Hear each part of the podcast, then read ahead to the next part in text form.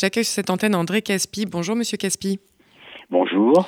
Vous êtes un historien spécialiste reconnu et éminent des États-Unis auquel vous avez consacré de nombreux ouvrages de référence. Je suis honoré moi-même de vous parler, étant, ayant passé de longues heures de mes études à, lire vos ouvrages universitaires. Vous avez récemment publié La Nation armée, les armes au cœur de la culture américaine aux éditions de l'Observatoire en 2019. Nous sommes donc face aux images de ces élections euh, aux États-Unis. L'histoire se souviendra-t-elle de ce président qui voulait arrêter de compter les votes, euh, André je pense que l'histoire se souvient de toutes les controverses qui suivent les élections présidentielles, mais il est évident que la controverse de 2020 est tout à fait particulière euh, parce que elle débouche, et je le crains, sur des propos violents d'abord, et puis euh, surtout sur euh, peut-être sur une violence qui dépassera les propos.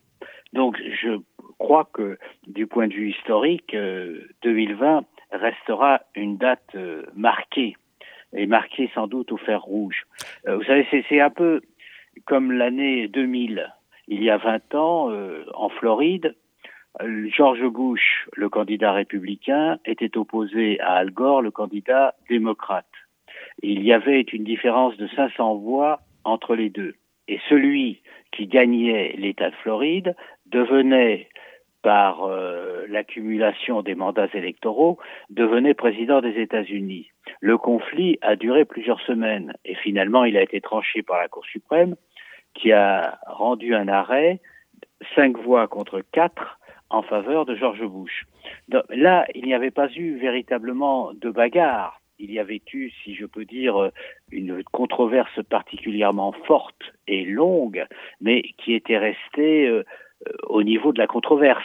Ça n'était pas, en somme, aller jusque euh, dans un conflit euh, des rues. Alors, est-ce qu'aujourd'hui, on risque le conflit des rues?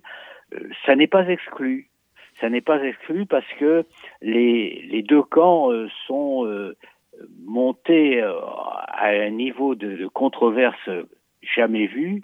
Et d'autre part, comme vous l'avez rappelé, j'ai étudié l'armement dont disposent les Américains et je me méfie justement de ces extrémistes de gauche et de droite qui peuvent euh, avoir recours aux armes. Donc euh, la situation d'aujourd'hui me semble particulièrement grave.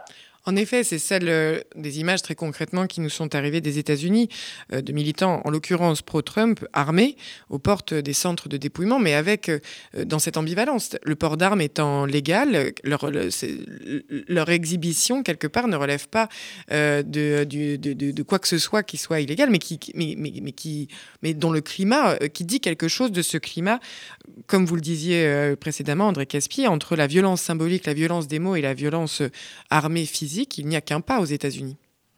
Oui, puis j'ai entendu ce matin, alors je ne sais pas s'il faut ou non vérifier cette information, que euh, un certain nombre de chaînes de télévision avaient interrompu le discours de Donald Trump parce que Donald Trump les accusait. Et je trouve que ça, c'est une mesure particulièrement grave, parce que cela veut dire au fond que ces chaînes exercent la censure. Et en exerçant la censure, elles ne font que renforcer l'accusation qui pèse sur elle d'avoir pris le parti contre Donald Trump.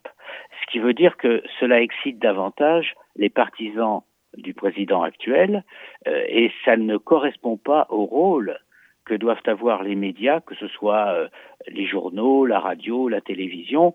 Ils sont faits pour rapporter les faits, ils sont faits pour les commenter, ils ne sont pas faits pour exercer la censure.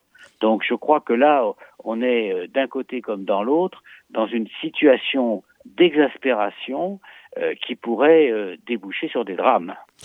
Et de quelle manière cette, euh, cette, cette, tension et cette exacerbation de toutes les tensions entre, comme vous le soulignez, entre Donald Trump et les médias, entre deux, Amériques quelque part qui se regardent aujourd'hui avec, euh, dans ce climat de défiance absolue, pouvant conduire en effet à des, à des formes de, de, à, des, à des actes qui seront peut-être à étudier comme étant légitimes ou illégitimes de ce point de vue-là. Comment cette histoire-là prend place dans cette histoire de la violence aux États-Unis? Euh, On parlera un peu plus tard dans cette édition de cette histoire du suprématisme blanc, du racisme. Est-ce que, est que nous sommes littéralement à ce point de convergence de ces points de polarisation dans l'histoire euh, américaine et dans ces, justement dans ces, dans ces écueils, dans ces violences? Ben, Tous les observateurs sont d'accord pour dire qu'aujourd'hui, la société américaine est fracturée. Alors vous avez raison de souligner euh, l'agitation des suprémacistes blancs.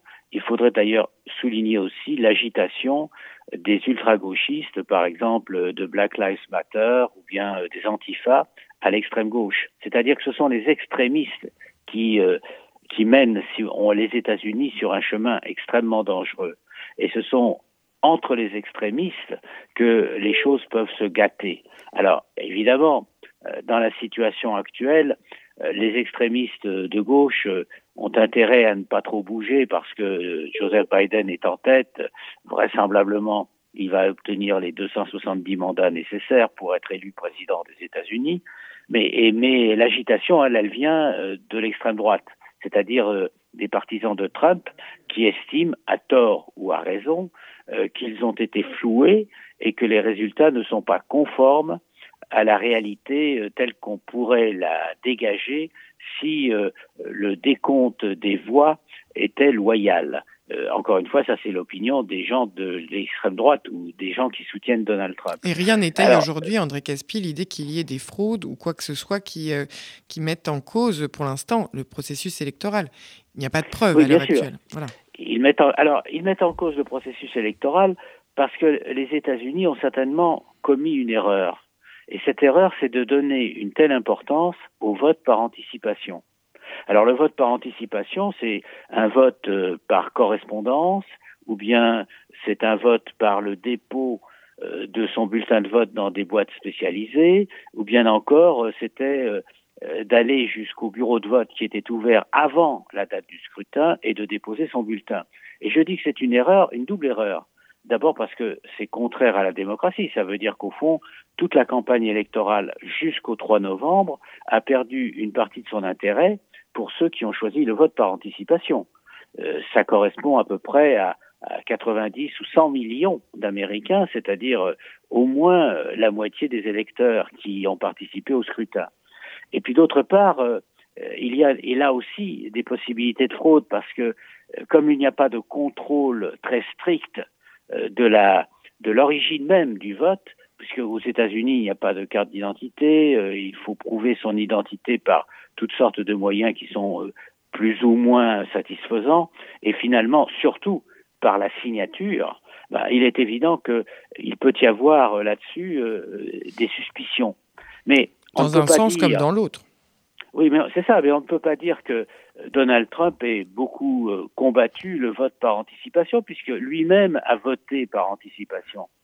C'est-à-dire qu'au fond, euh, je crois que le système s'est donné les verges pour, se battre.